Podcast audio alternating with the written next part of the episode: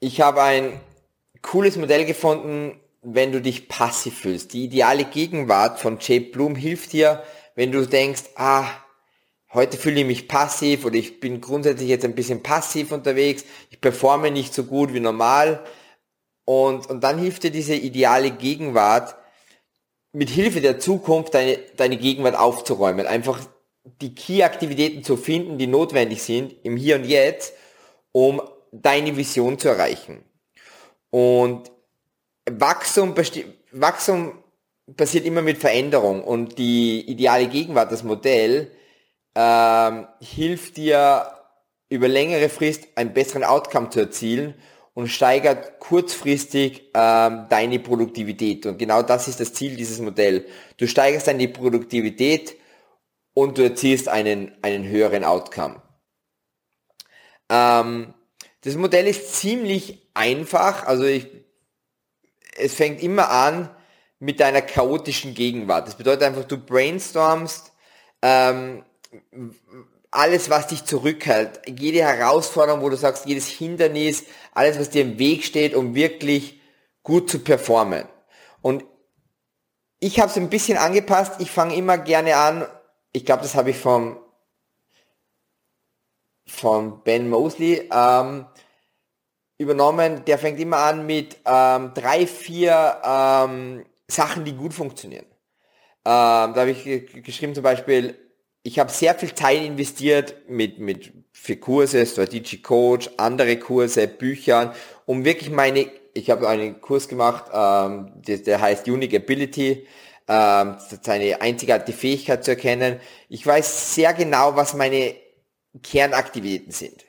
Ähm, noch nicht hundertprozentig geschärft, aber schon ziemlich, ziemlich genau, was meine Aktivitäten sind, die das Unternehmen, unser Unternehmen am schnellsten vorantreiben. Und das hilft mir, sehr viele Aktivitäten outzusourcen. Entweder an Mitarbeitern oder Freelancern. Aber ich weiß, ähm, ich schaffe mir schon ähm, einen guten Zeitraum ähm, oder ich schaffe mir schon viel Zeit, indem ich halt Aktivitäten outsource. Wir haben eine sehr starke Positionierung gefunden. Unter anderem habe ich auch ein IT-Unternehmen gegründet, das wachsende Unternehmen hilft, eine ERP-Lösung zu implementieren. So ein System, das mitwächst, äh, modular mitwächst, so dass sie sich, das Unternehmen sich auf, auf ihre Leistung, auf ihre Kernaktivitäten konzentrieren kann. Ähm, was mich derzeit beschäftigt, abhält, ist einfach, dass ich das Gefühl habe, ich verliere sehr viel Zeit. Und durch Meetings, die ich halte oder ich teilnehme, wo ich das Gefühl habe, entweder dauern sie so lange, also äh, meine Meetings auch, ich überziehe oft, setze mir oft ein Limit von 20, 25 Minuten und überziehe weit das Limit. Ähm, oder ich muss gar nicht in diese Meetings involviert sein. Ich bin auch sehr, weil wir halt auch ein kleines Unternehmen sind, in technischen Tasks halt involviert und da vertiefe ich mich oft, weil ich es perfekt machen will und dann vergehen oft Stunden, ne, die gar nicht notwendig sind, dass sie vergehen. Und, ähm, und dieses Perfektsein, dieses Zeit verloren, das ist gerade so diese Dinge, die beschäftigen mich gerade jetzt in meiner Gegenwart. Und da habe ich das Gefühl, das hält mich zurück. Das Gute ist an Passivität, das habe ich von Dan Sullivan gelernt, ist, Passivität ist eigentlich was Gutes. Also eigentlich Aufschieberitis ist was Gutes, weil das gibt immer das Gefühl, das ist immer ein Zeichen von Wachstum. Aber wenn du die, wenn du dein, deine Gegenwart aufräumst und die Blockaden wegschaffst, wächst du automatisch, aber auch wenn du, aber auch Aufschieberitis und Passivität ist oft ein Zeichen, dass es irgendwas Neues ist, ein neues Terrain, du, du bist in einer, du bist außerhalb deiner Komfortzone. Und das ist automatisch Wachstum. So Passivität ist nichts was Schlechtes, Aufschieberitis ist nicht was Schlechtes, sondern ist eigentlich was Gutes. Man muss nur proaktiv sein, man muss halt nur in die Aktivität kommen, es zu verändern. Und das ist genau das Ziel dieses Modells.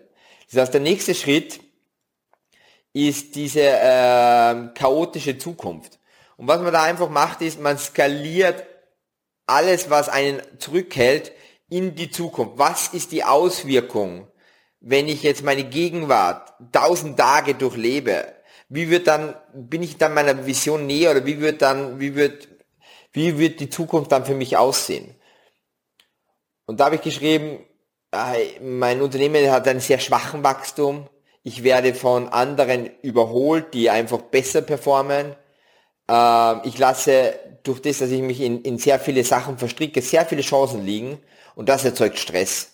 Es erzeugt Stress, dass ich halt einfach an Task arbeite, die nicht mir, die nicht meine Kernaktivitäten sind. Das erzeugt schon Stress, aber auch Stress, weil ich dann auch sehr viel Zeit liegen lasse und dann weniger Zeit habe, mich zu regenerieren, mit meiner Familie zu verbringen. Also kaum Familienzeit.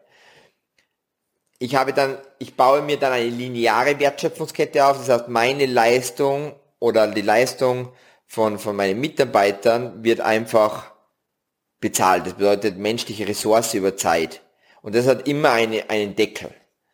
Und ähm, das ist halt eine Zukunft, in die ich nicht sehe für mich und die ich nicht sehen will für mich. Und deswegen gibt es dann die ideale Zukunft.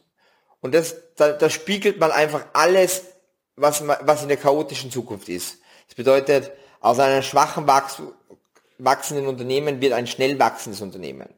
Äh, aus einem, ich werde ausgespielt, wird ich spiele aus, beziehungsweise ich konzentriere mich auf, es geht gar nicht so mehr um den Mitbewerb, sondern ich konzentriere mich auf meine Kernaktivitäten. Ich kenne dieses 80-20-Prinzip. Ähm, ich gehe sehr viele Kollaborationen ein.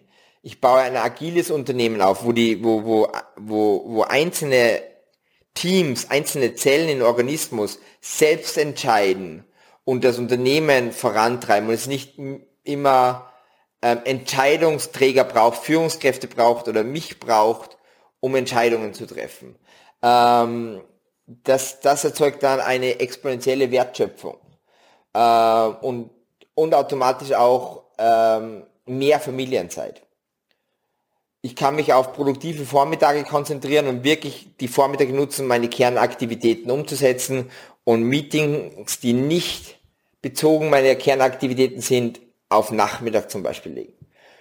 Und, und zu guter Letzt fragt man sich, was muss ich denn heute tun, um diese ideale Zukunft zu erreichen? Was muss ich heute tun, um, um schnellstmöglich auch meine Vision von einem wirklich äh, einen, äh, einen schnell wachsenden Unternehmen mit glücklichen, mit vielen glücklichen Mitarbeitern äh, und Kunden äh, zu erfüllen. Und das sind halt meine Kernaktivitäten, die ich herausgefunden habe. Das ist einmal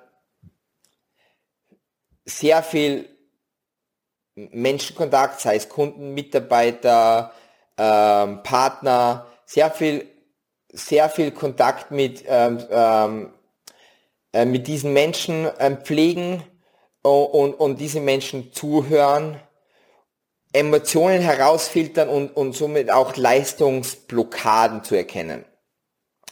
Um, um dann mit Hilfe von Performance-Modelle oder auch Systemen ähm, diese Blockaden gemeinsam zu beheben.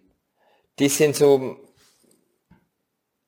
wesentlich meine Kernaktivitäten. Also ähm, einmal ist es die, die, die, die, der Austausch von Beziehung und einmal und an der anderen Seite ist es die, die Entwicklung und die Optimierung von Leistungsmodellen wie dieses zum Beispiel, aber auch Modelle, die im ERP-System liegen.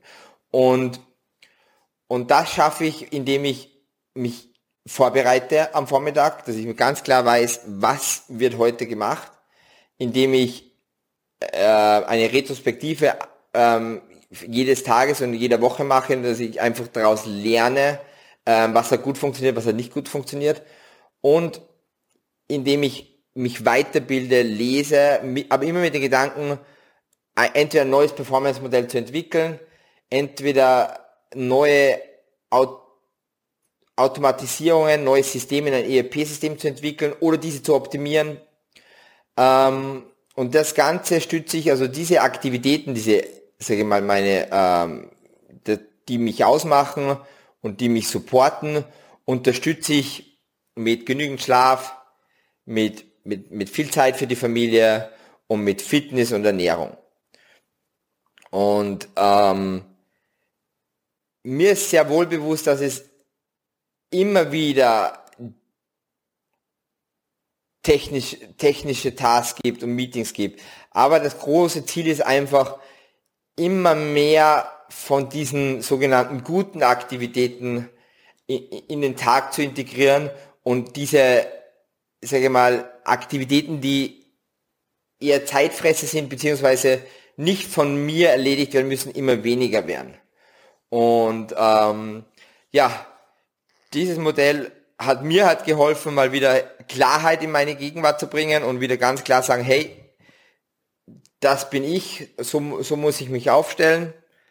Ähm, falls euch das Video gefallen, also falls euch dieses Modell, die ideale Gegenwart gefallen hat, ähm, auf meinem YouTube-Kanal gibt es einen Worksheet, das könnt ihr einfach runterladen und, und ausfüllen. Und wenn ihr es, wenn ihr Verbesserung seht, wenn ihr Potenzial seht, äh, dieses Modell anzupassen, bitte in die Kommentarleiste. Wie gesagt, es ist einfach Version 1 einfach übernommen, also da habe ich nichts Neues hinzugefügt. Ähm, ähm, Würde mich freuen, wenn ihr da vielleicht Ideen habt und wenn euch ähm, solche Modelle gefallen, dann abonniert einfach meinen YouTube-Kanal. Hast du manchmal das Gefühl festzustecken?